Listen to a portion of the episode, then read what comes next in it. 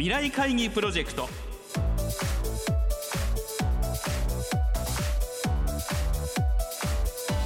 この番組はやり方を変えましょうをキーワードに企業トップが提示する日本の未来に向けたさまざまな課題について皆さんと共に解決策を考える。日本経済新聞未来面の紙面と連動したプロジェクトです。今回ご登場いただくのは先週に引き続き日東電工株式会社代表取締役取締役社長高崎秀夫さんです。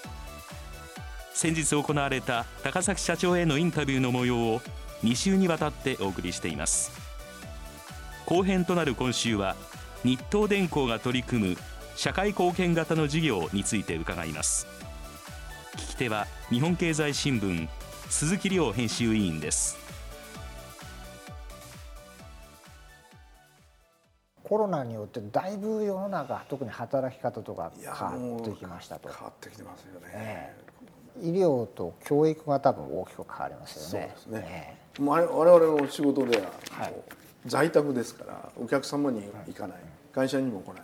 だからタブレットノートパソコンでやるわけですね、そうしますともう今やまああのこのね最新版はオーレッドで折りたたみが効くとか、ね、そういうあのハイエンドはそういうものですけどまあお値段がねちょっと高いとか、えー、ちょっと今それが普及が止まってるとか言いますけど逆にですね、まあ、学生さん小学校でもみんなタブレットかなんかでこう今そうですね。授業やってるわけでしょ？そうしますと我々が通過してきたちょっと古いあのモデルですけどもそういうミドルローエンドのこういう通信機器といいますか、タブレットとかスマートフォンも少し前の方のものでもいいと、それよりももう本当に世界中に普及させて、まあ、通信といいますか、情報交換ができる、まあ、手段ですね、そういうものが復活してるんですよ。だからちょっと需要が戻ってきてるセグメントもあります。ななるほどなるほど、はいこう一気にこう広がりましたから、はい、当然末端では製品その商品そのもの足らないみたいなことになってますよね。えーそこで新たなビジネスチャンス、はい、そうですね。でまあそれはまあ今まで通ってきた道のものですので、うん、まあ、イノベーションというよりは社会貢献社会貢献、はい、に、まあ、なればいいなと思ってますけれどもやっぱりそもっとその先は POF といいますかプラスチックオプティカルファイバーそこは御社のまさにこれは次の、えーまあ、大きな柱に事業の柱。これが10から100の世界に移動しているところですけども、これはもう大容量で高速通信ができる、まあ、まさにそれに貢献できますから。えー、もう今の医療ですね。特に今、ね、あの毎日テレビ見てると、まあ、いろんな病院のシーンが映りますけども、そういったものを遠隔でも大容量で綺麗な画面で 4K8K ですね。そういった綺麗な画面で大容量の情報をバーンと、あの医療現場にも送り届けることができるそういう通信機能を持ったファイバーですので。ですね、まあ、これはもう本当早く製品化から事業化してお役に立てるんじゃないかなと。それと元元はその医療現場だけじゃなくてデータセンターですよね。データセンター、はい。クラウドがどんどん今進んでますから。この情報を握ってるのは全部データセンター。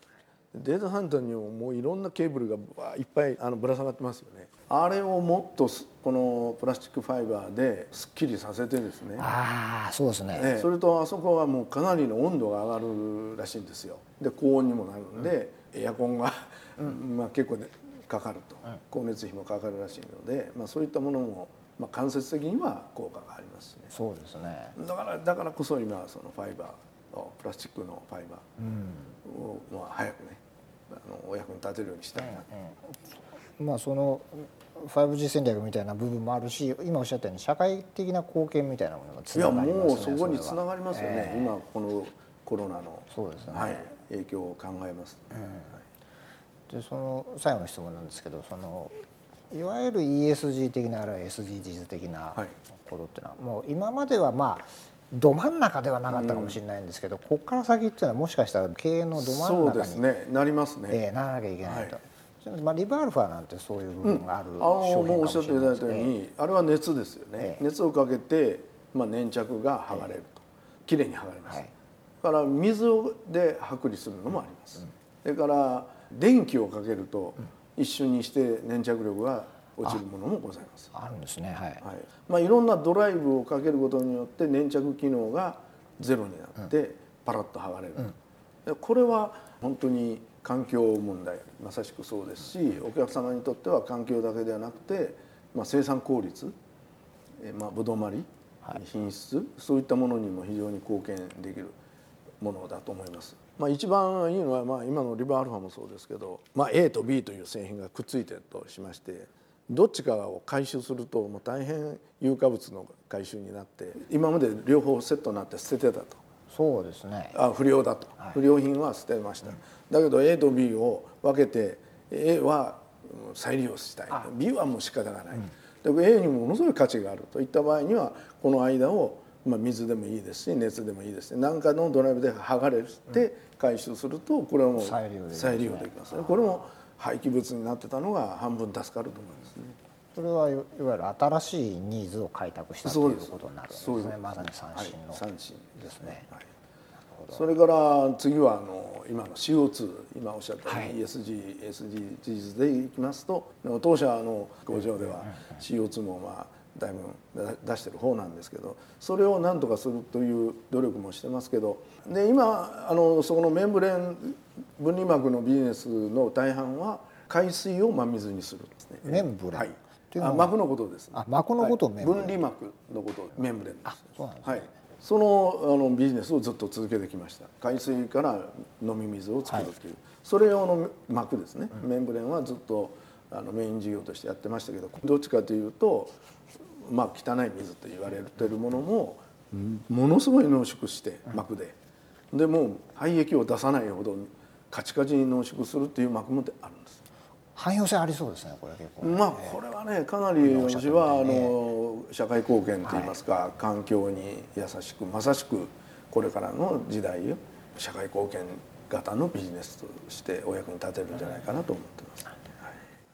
今週は日東電工株式会社代表取締役取締役社長高崎秀夫さんへのインタビュー後編の模様をお送りしました。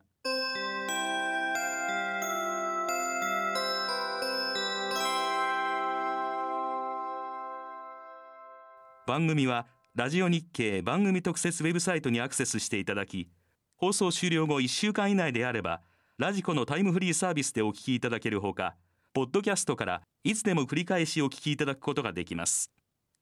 ラジオ日経ウェブサイトトップページにある番組一覧のカルチャーというタブから未来会議プロジェクトのページにアクセスしてください。未来会議プロジェクト。来週は